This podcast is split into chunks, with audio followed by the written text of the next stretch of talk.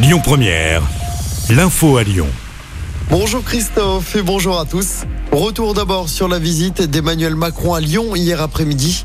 Le chef de l'État s'est rendu à l'ancienne prison de Montluc pour un hommage à la résistance 80 ans après l'arrestation de Jean Moulin. En parallèle, entre 3000 et 5000 manifestants contre la réforme des retraites et contre la venue du chef de l'État ont défilé dans les rues de Lyon. Les manifestants qui ont été tenus à l'écart du président grâce à un gros dispositif de sécurité.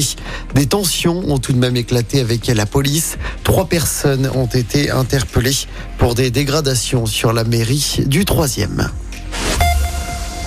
Dans l'actualité locale, cette mobilisation à Vénissieux ce mardi, tous les personnels du lycée Marcel Samba sont invités à s'habiller en noir. C'est pour montrer leur colère face au manque de moyens.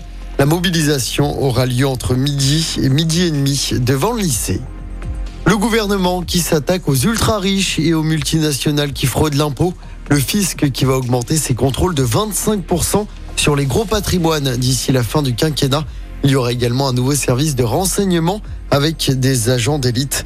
Annonce faite hier par Gabriel Attal, le ministre des Comptes publics. Et puis le trafic du métro B a repris normalement ce matin à Lyon après deux jours de fermeture.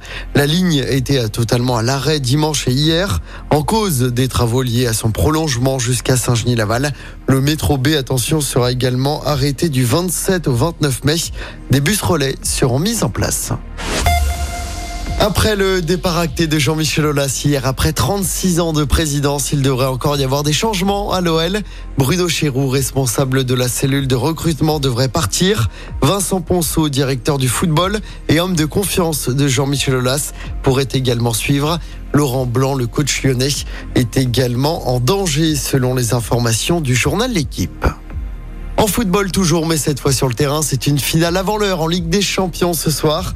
Le Real Madrid, tenant du titre, reçoit Manchester City en demi-finale allée de la Ligue des Champions. Le coup d'envoi du match sera donné à 21h. Demain, dans l'autre demi-finale, on aura droit à un derby de Milan. Le Milan AC euh, reçoit l'Inter. Et puis du basket également à suivre ce soir. 33e journée de Betclic Elite avant dernière journée de saison régulière. L'Asvel affronte Blois à l'Astrobal. Coup d'envoi du match à 20h. L'Asvel est troisième du classement.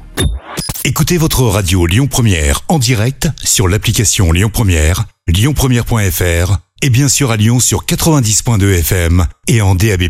Lyon Première